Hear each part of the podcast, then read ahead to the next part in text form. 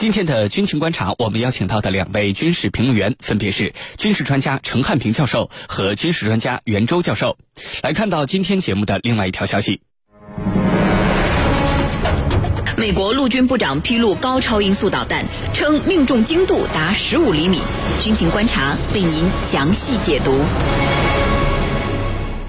根据美国防务新闻的报道，美国陆军部长瑞恩·麦卡锡近期在美国陆军的协会会议上披露了美国陆军高超音速导弹的一些测试细节，称该导弹武器呢在测试中以不到六英寸，也就是约十五厘米左右的精度命中了目标。那么，高超音速导弹的命中精度达到十五厘米左右，这会意味着什么呢？美国目前在高超音速导弹领域到底是什么水平？接下来，郝帅要请军事评论员和您一起关注。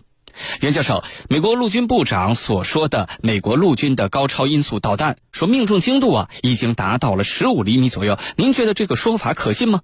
对于高超音速导弹而言，提高命中精度的研发难点和意义分别是什么呢？好的。美国陆军部长麦卡锡呢说，美国陆军的高超音速导弹，它的命中精度啊，已经达到了十五厘米。这是一个什么概念呢？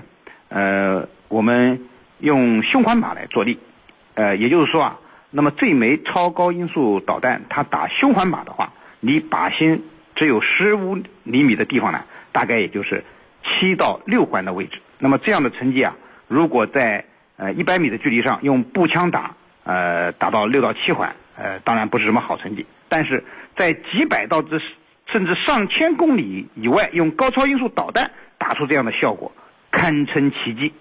如果麦卡锡说的这个是实话，那么美国陆军的高超音速导弹，它就能够实现厘米级精度的这种精度，呃，那么它就是世界上精度最高的导弹，没有之一。呃，我个人呢是不太相信这种说法的，我觉得呢。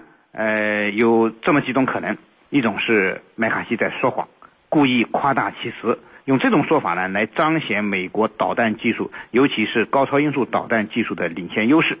实际上啊，在高超音速导弹发展上，美国呢是典型的起了个大早，却赶了个晚集。呃，虽然它是最先发展超高音速导弹的，但是呢，却并没有引领潮流。那么技术上和成果上，现在都是明显落后于中国和俄罗斯的。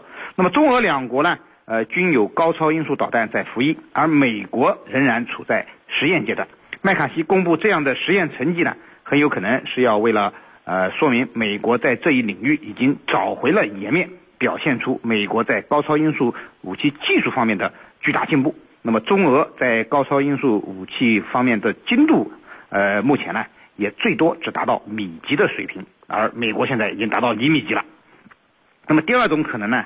呃，我认为是口误，把英尺说成了英寸。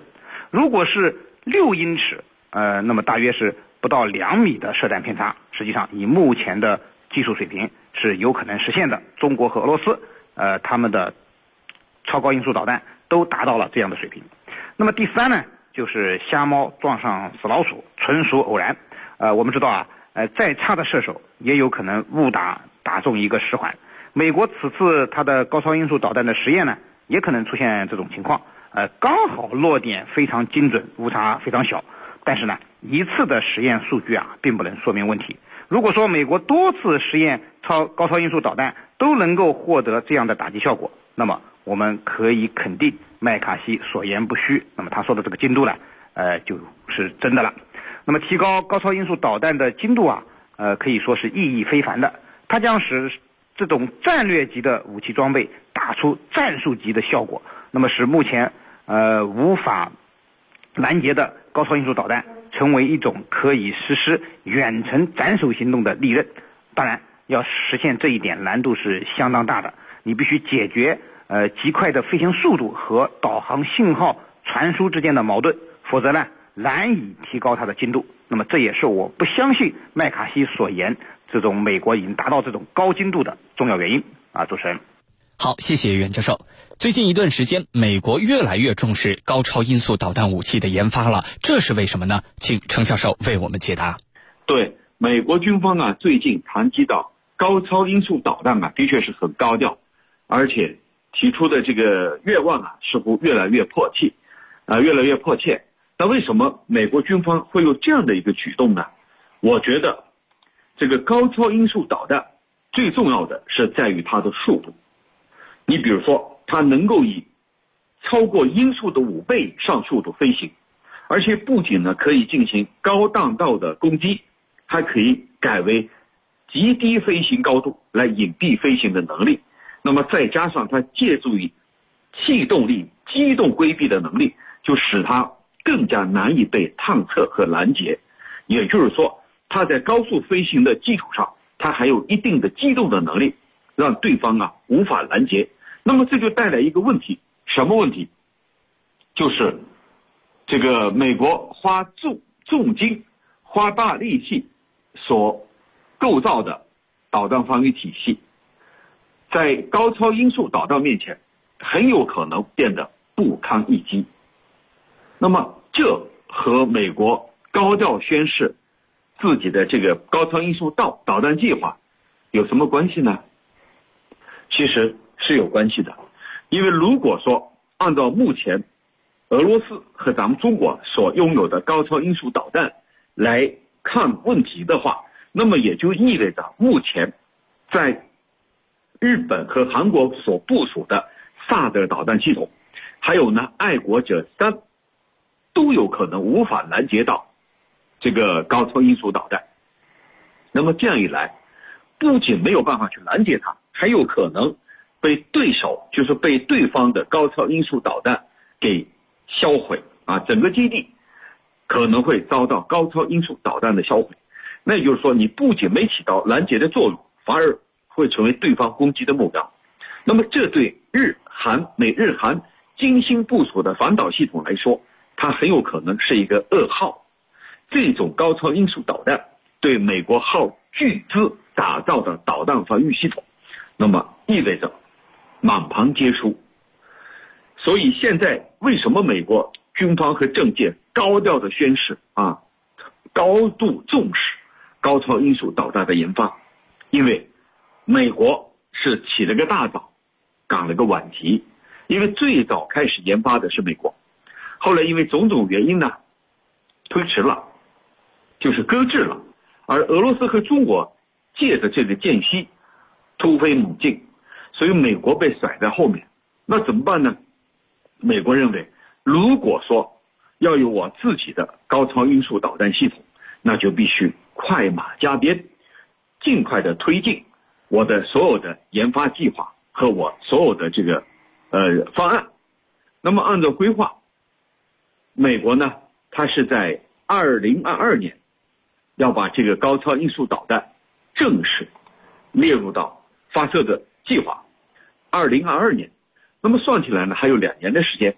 其实这两年，我认为它还不一定能够实现，很有可能继续往后延长，因为这里头有很多不确定的因素。那么在这种背景之下，美国现在高度重视高超音速导弹，就是希望借助各方的力量来推进它的进程，来进行提速。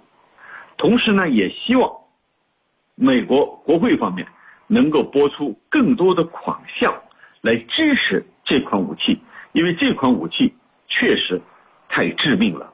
而恰恰呢，美国的两大对手俄罗斯跟中国都有着自己的高超音速导弹。你比如说，俄罗斯最近展示的呃锆石，还有呢，我们最近在南海所试测的东风系列，一个是从青海发射的，一个是从浙江的外海。从两个地方，一个达到四千五，一个达到一千六，从这样的地方发射高超音速导弹啊，东风系列导弹，精准的击中了这个南海的目标。那么对美国来说，它在高超音速导弹方面是落后的，现在是到了一个快马加鞭的时刻，否则的话，和中俄两大国的距这个差距会越来越拉越大。这是美国不愿意看到的。那么现在需要高度重视高超音速导弹，而且特别是能引起美国有关部门的高度重视，该出钱的出钱，出力的出力，只有这样才能够不被中俄两国甩在身后。这就是这一次美国方面突然提出高度重视高超音速导弹的根本性的原因。主持人，好，谢谢程教授。目前有一种观点称，美国的高超音速导弹现在的性能优越性已经并不输给中国和俄罗斯了。对于这种观点，我们应该如何看待？美国目前在高超音速导弹领域的研发进展如何？到底是一个什么水平呢？请袁教授为我们分析一下。好的，呃，目前呢，的确有观点认为，美国在高超音速导弹性能的上的优越性呢，可能并不输给中国和俄罗斯。那对于这样的观点呢？呃，我有以下几个方面的看法。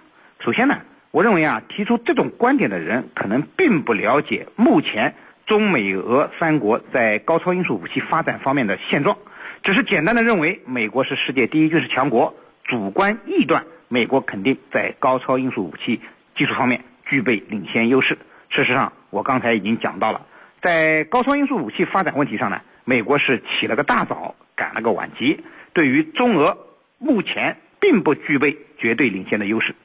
那么其次呢，就是目前美国已经意识到，在高超音速武器方面发展，它是落后于中俄的，正在加大研发力度，奋力追赶。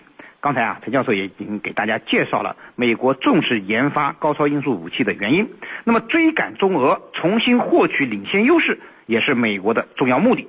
然而呢，即便是如此，美国目前在高超音速武器项目中。依然处于一种研发的状态，即使麦卡锡所言的厘米级精度不假，那么它也只是一次实验状态的数据，并不能据此得出美国就超越了中俄的结论。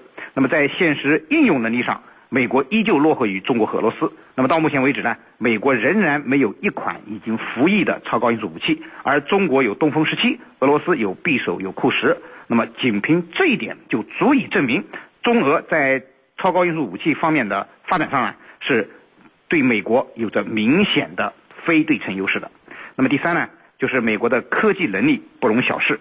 呃，当然，虽然美国在高超音速武器领域呢，目前是落后于中俄的，但并不代表它一直会甘于这种状态的保持。事实上，美国已经加大了在这一领域的投入。目前呢，美国每年用于高超音速武器研发的经费就高达一百亿美元之多。那么未来呢？美国的高超音速武器，它的实验会更加紧锣密鼓。那么这样呢，美国就可以让自己的高超音速武器的发展得到一个很大的推动作用。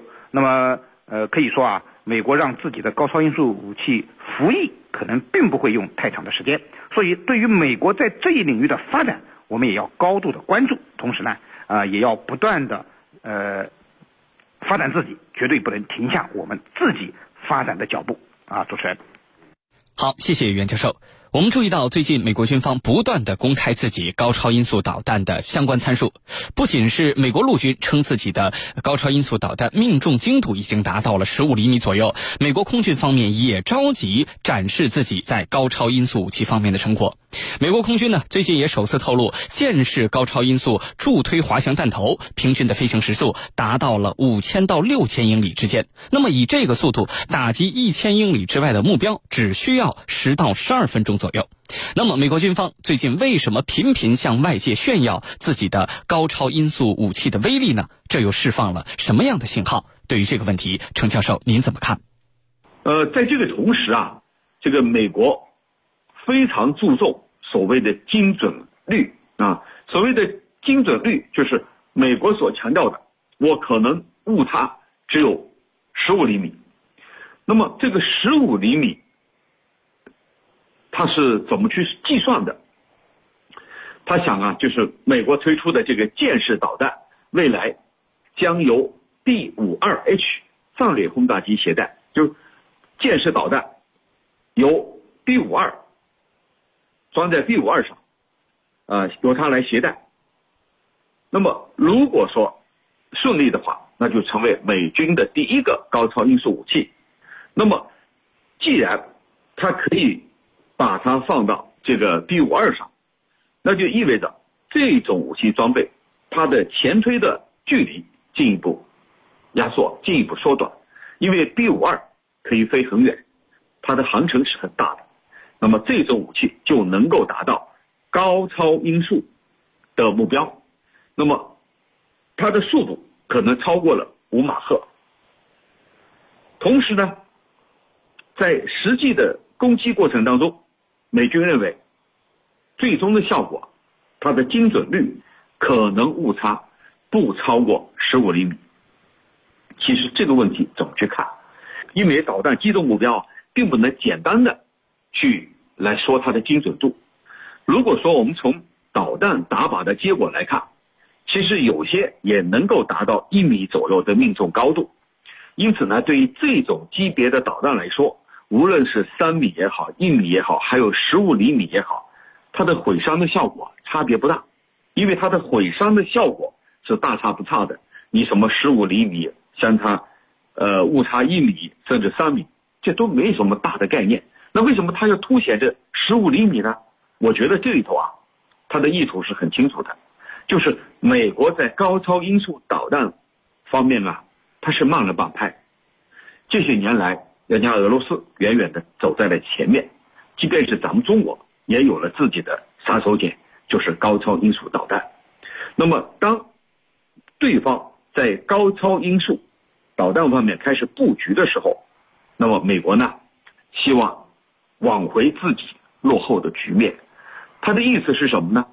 高超音速导弹是我最先提出来的，你现在中国和俄罗斯都有了。那对不起，我比你更加精湛，你有我比你更精，你无我有，你有我比你更精，这就是美国凸显误差十五厘米的这种目的。那么刚才你也提到了这个箭式导弹啊，箭式导弹它主要是呢包括一个固体燃料火箭助推器。